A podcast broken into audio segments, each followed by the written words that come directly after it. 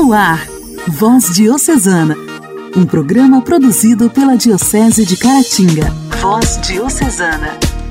A paz de Cristo, amados ouvintes! Está entrando no ar o nosso Voz Diocesana. Que alegria te encontrar em sintonia mais uma vez. Sejam todos bem-vindos ao Voz Diocesana, programa produzido com muito carinho pela Diocese de Caratinga. Eu sou Janaíne Castro e em mais esta terça-feira estou chegando para te fazer companhia. Voz Diocesana. Voz Diocesana. Um programa produzido pela Diocese de Caratinga. Hoje, dia 6 de setembro, nós celebramos o dia de São Liberato de Louro, nobre que se tornou frade. Liberato nasceu na pequena província de Macerata, na Itália. Pertencia à nobre família de senhores de muitas terras e muito poder. Mas o jovem Liberato, ouvindo o chamado de Deus e por sua grande devoção à Virgem Maria, abandonou toda a riqueza e conforto para seguir a vida religiosa. Liberato foi um nobre que se tornou frade. Renunciou às terras e ao título de senhor de Louro, que havia herdado de seu tio em favor de seu irmão Gualtério, e foi viver no convento em Urbino. Ordenado sacerdote e desejando consagrar sua vida à penitência e às orações contemplativas, retirou-se ao pequeno e ermo convento de Sofiano, não distante do castelo de Bruforte. Lá vestiu o hábito da Ordem dos Frades Menores de São Francisco, onde sua vida de virtudes valeu-lhe a fama de santidade. Em Florzinhas de São Francisco, encontramos o seguinte relato sobre ele. No convento de Sofiano, o frade Liberato de Louro Piceno vivia em plena comunhão com Deus. Ele possuía um elevado dom de contemplação e, durante as orações, chegava a elevar-se do chão. Por onde andava, os pássaros o acompanhavam, posando nos seus braços, cabeça e ombros, cantando alegremente. Amigo da solidão, raramente falava, mas quando perguntado, demonstrava a sabedoria dos anjos. Vivia alegre, entregue ao trabalho, à penitência e à oração contemplativa. Os demais irmãos dedicaram-lhe grande consideração. Quando atingiu a idade de 45 anos, sua virtuosa vida chegou ao fim. Caiu gravemente enfermo, ficando entre a vida e a morte. Não conseguia beber nada. Por outro lado, recusava-se a receber tratamento com medicina terrena, confiando somente no médico celestial, Jesus Cristo, e na sua abençoada mãe. Ela milagrosamente o visitou e consolou, quando estava em oração, preparando-se para a morte. Acompanhada de três santas virgens e com uma grande multidão de anjos, aproximou-se de sua cama. Ao vê-la, ele experimentou grande consolo e alegria de alma e de corpo, e suplicou-lhe, em nome de Jesus, que o levasse para a vida eterna, se tivesse tal merecimento. Chamando-o por seu nome, a Virgem Maria respondeu: não temas, filho, que tua oração foi ouvida. Eu vim para confortar-te antes de tua partida desta vida. Assim, Frei Liberato ingressou na vida eterna, numa data incerta do século XIII. No século XV, o culto a Liberato de Louro era tão vigoroso que nas terras de Brunforte recebeu autorização para ser chamado de São Liberato. Até o novo convento, construído por ocasião de sua morte ao lado do antigo de Sofiano, e construíram também uma igreja para conservar as suas relíquias. Atualmente é o Santuário de São Liberato. São Liberato de Louro, rogai por nós. A alegria do Evangelho. O Evangelho. O Evangelho. Oração, leitura e reflexão. Alegria do Evangelho. O Evangelho desta terça-feira será proclamado e refletido por Dom Alberto Taveira, arcebispo de Belém.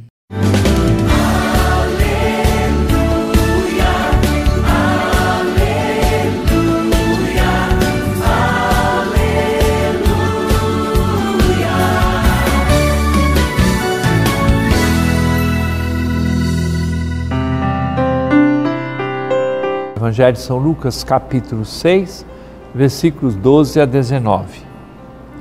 Naqueles dias, Jesus foi à montanha para rezar e passou a noite toda em oração a Deus. Ao amanhecer, chamou seus discípulos e escolheu doze dentre eles, aos quais deu o nome de apóstolos. Simão, a quem impôs o nome de Pedro, e seu irmão André, Tiago e João, Felipe e Bartolomeu, Mateus e Tomé, Tiago, filho de Alfeu, e Simão, chamado Zelotas, Judas, filho de Tiago, e Judas Iscariotes, aquele que se tornou traidor. Jesus desceu da montanha com eles e parou num lugar plano. Ali estavam muitos dos seus discípulos e grande multidão de gente. Vieram para Jesus para serem curados de suas doenças. E aqueles que estavam atormentados por espíritos maus também foram curados. A multidão toda procurava tocar em Jesus porque uma força saía dele e curava todos. A multidão toda acorria a Jesus, queria encontrá-lo, queria escutar a sua palavra. E as pessoas queriam deixar-se tocar pela força da sua graça que transformava radicalmente os corações. Aí você tem uma multidão imensa, dessa multidão vem à tona os discípulos, 72 discípulos, depois é claro que o círculo foi se ampliando. Dentre eles, os doze que Jesus escolheu para serem sinais do seu amor, os doze apóstolos. No meio dos doze, Pedro, Tiago e João, que eram pessoas que estavam sempre mais próximas de Jesus. Pedro com a sua missão, João com esta amizade profunda com o Senhor. Todos têm lugar e todos são reconhecidos pelo nome. E continua sendo assim. A lista dos discípulos de Jesus continua a aumentar. E nós todos, por graça dele, somos incluídos nessa lista. Só que nos é pedido para fazer não só estar na lista de chamada, mas sermos propagadores da mesma vida e sermos nós aqueles que vamos convidar outras pessoas para seguir o Senhor.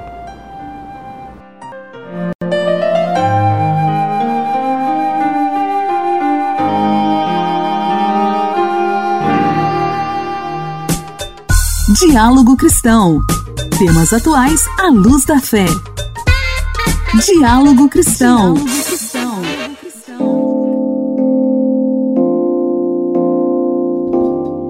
Ministério da Saúde lançou, na última sexta-feira, um plano de ação para enfrentamento do sarampo. A prioridade é erradicar até novembro o surto da doença em quatro estados: Amapá, Pará, Rio de Janeiro e São Paulo.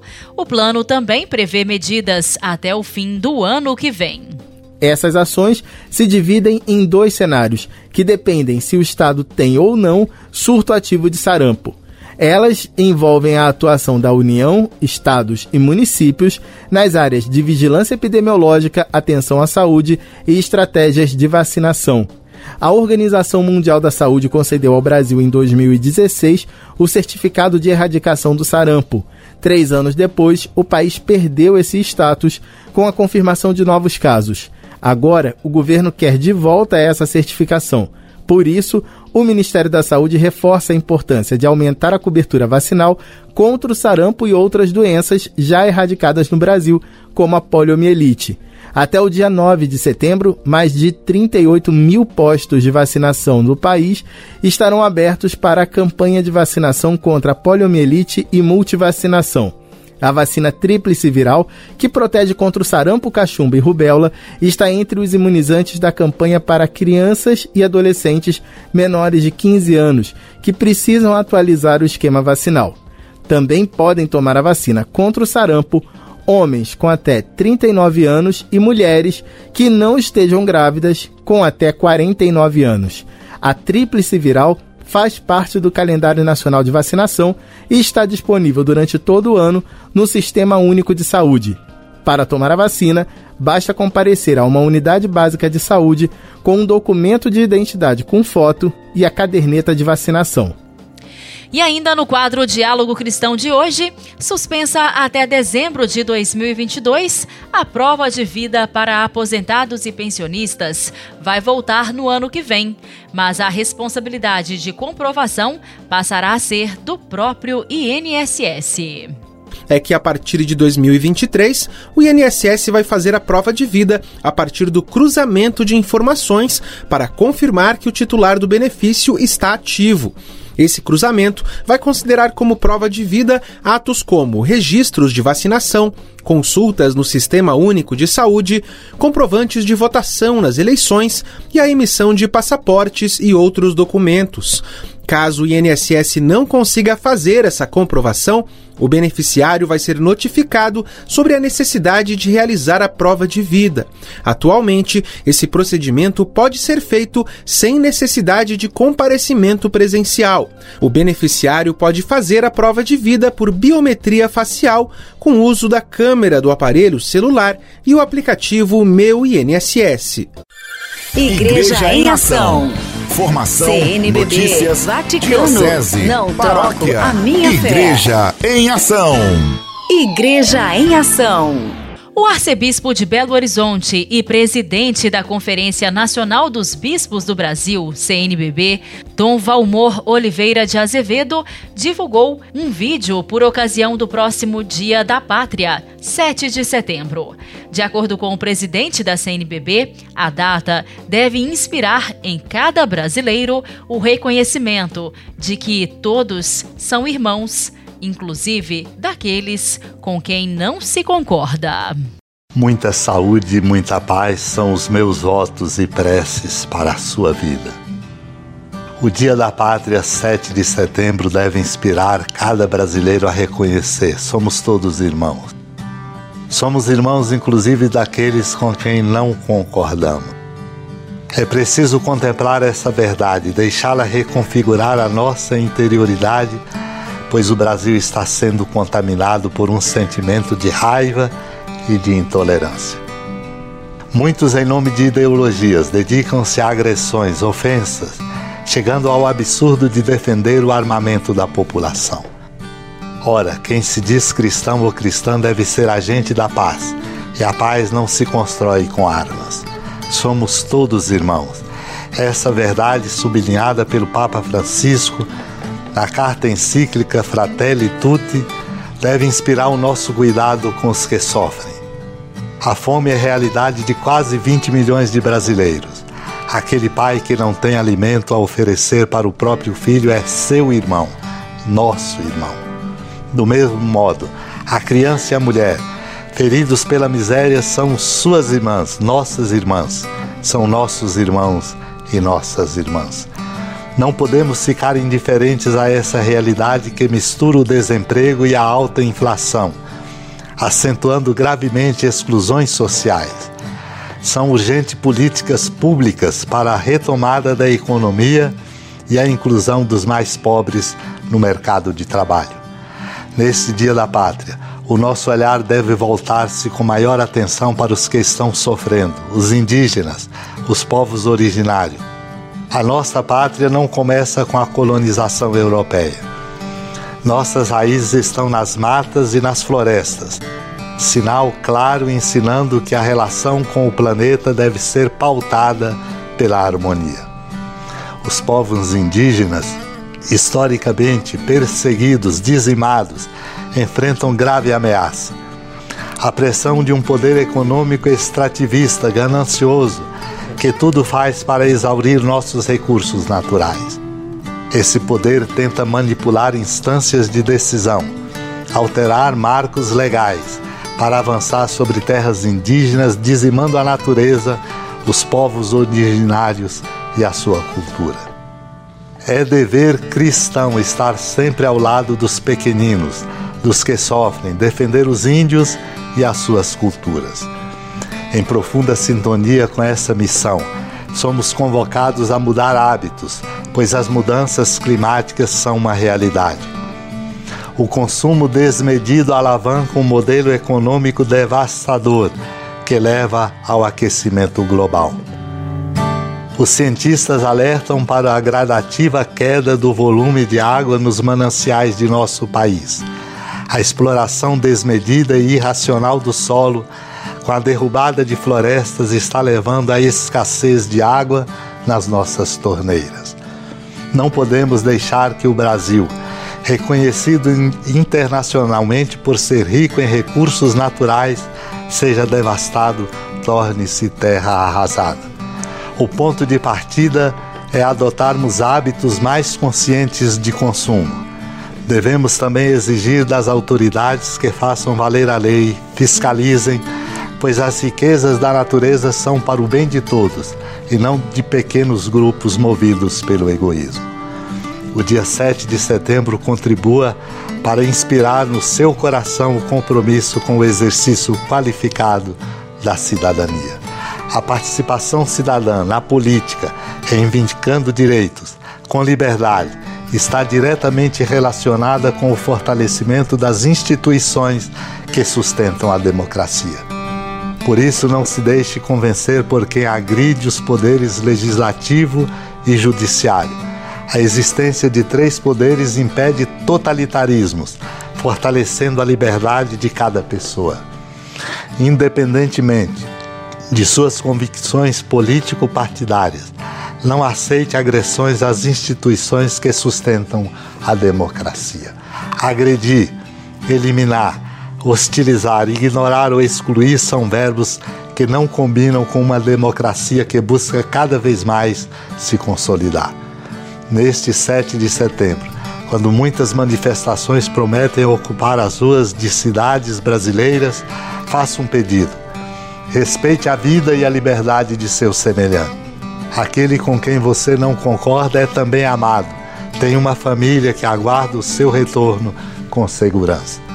É seu irmão, parte de nossa grande família humana. As desavenças não podem justificar a violência. A intolerância nos distancia da justiça e da paz. Afasta-nos de Deus. Somos todos irmãos.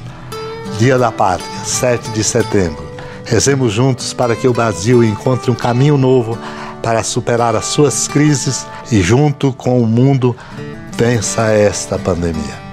Rezemos especialmente pelas vítimas da Covid-19, mal que ainda nos ameaça e que vamos superar com o fundamental apoio da ciência.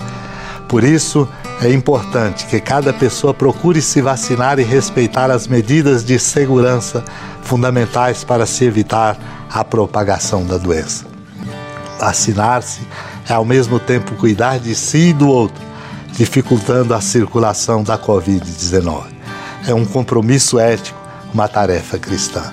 Renovemos a esperança de que o nosso futuro será melhor, recordando o importante ensinamento do Papa Francisco.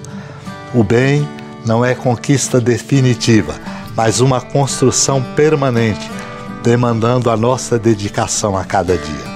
Assim, diariamente, nas nossas famílias, nos nossos ambientes, casa, trabalho e escola, busquemos construir o país que sonhamos, nunca perdendo esse horizonte. Somos todos irmãos. A amada Mãe Maria, Nossa Senhora Aparecida, Rainha e Padroeira do Brasil, interceda por você, por sua família e por nosso Brasil. Deus abençoe sempre. Fraterno abraço, com grande apreço.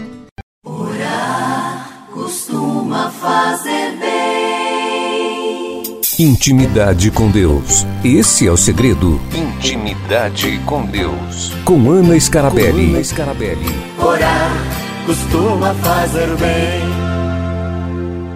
Louvado seja nosso Senhor Jesus Cristo, para sempre seja louvado.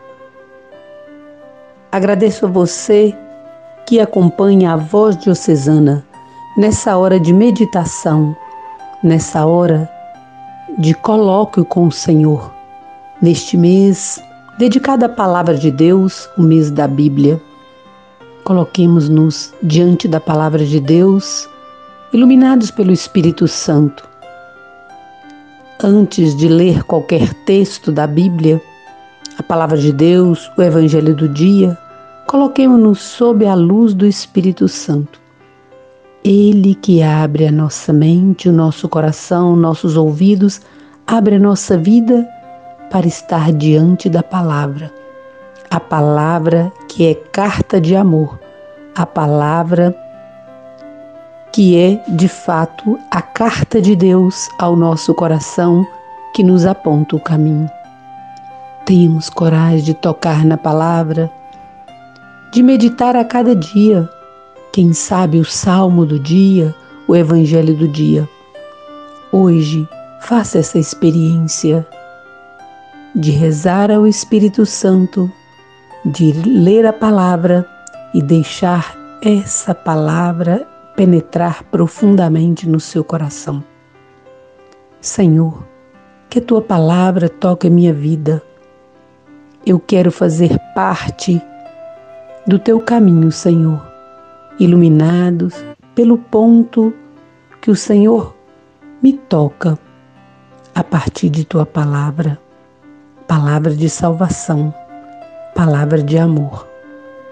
Nesses dias, quero fazer uma amizade com a palavra, a tua palavra, pois tu és a própria palavra.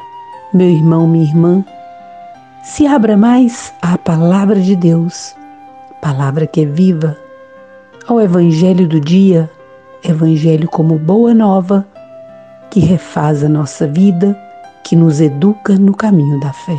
Fiquemos em paz.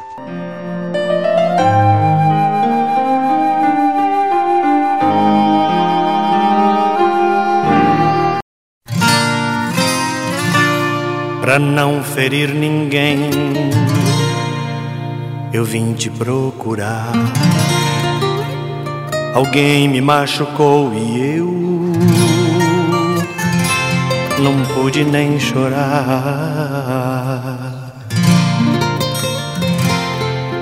Escuta, meu Senhor, escuta minha história.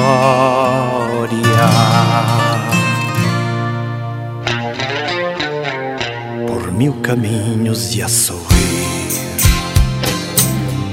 Eu procurei compreender, nenhum irmão eu quis ferir.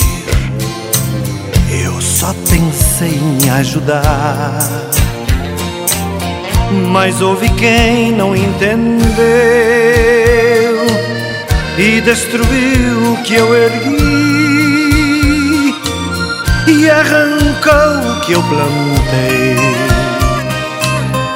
desafiando a minha paz de tanto ouvir falar em ti. Eu quis fazer como aprendi, eu quis amar sem distinção. De todos eu me fiz irmão mas houve quem não entendeu e disse coisas que eu não fiz. Eu tenho medo de esquecer, de me esquecer que eu sou feliz. Eu venho aqui pedir perdão. Se por acaso eu mereci sofrer tamanha ingratidão. Quando eu busquei sempre ajudar, mas quem não entendeu fui eu, que se esqueceu quem foi Jesus, que fez um bem maior que o meu. E mesmo assim morreu na cruz.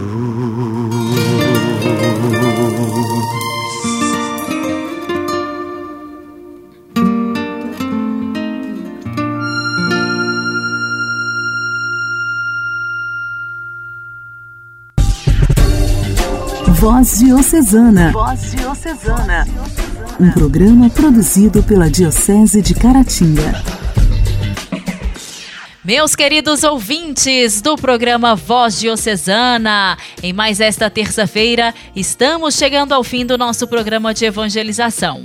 Agradeço muito o carinho da audiência de cada um de vocês. Amanhã, se Deus quiser, estaremos de volta. Forte abraço!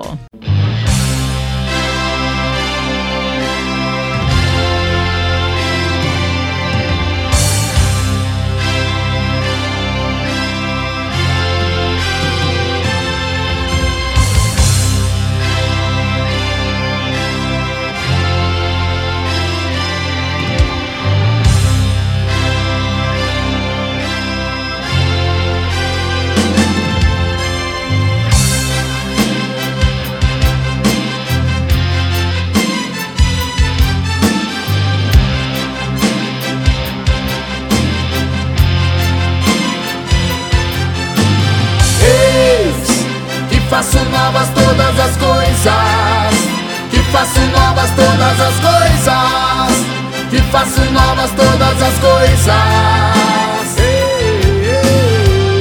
Eis que faço novas todas as coisas. Que faço novas todas as coisas. Que faço novas todas as coisas. É vida que brota da vida é fruto que cresce no amor, é vida que vence a morte, é vida que vem do Senhor, é vida que brota da vida, é fruto que cresce no amor, é vida que vence a morte, é vida que vem do Senhor. E o que é que eu digo? Eis que faço novas todas as coisas faço novas todas as coisas. Que faço novas todas as coisas.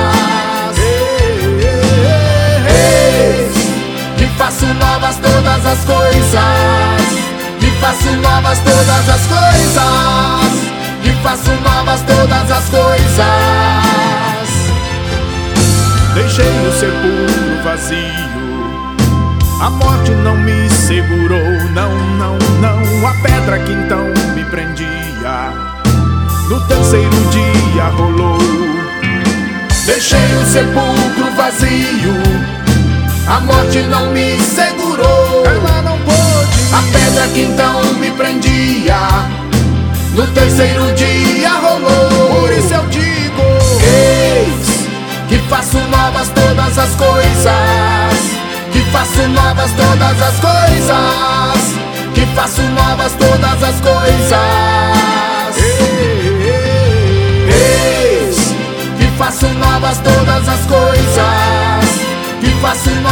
Todas as coisas. Que faço novas todas as coisas. Eu hoje lhe dou vida nova. Renovo em ti o amor lhe dou uma nova esperança. Tudo que era velho passou. Eu hoje lhe dou vida nova. Renovo em ti o amor. Lhe dou, lhe dou, lhe dou uma nova esperança. Tudo que era velho passou. Então eu digo: Eis que faço novas todas as coisas. Que faço novas todas as coisas faço novas todas as coisas. Eis que faço novas todas as coisas. Que faço novas todas as coisas.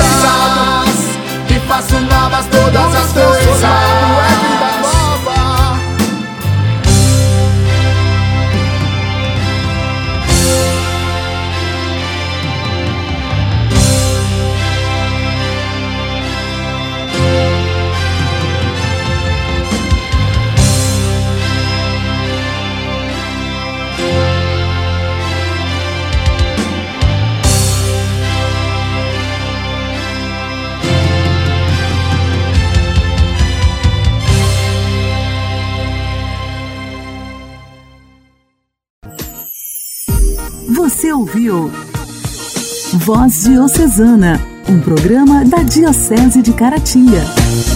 Voz Diocesana.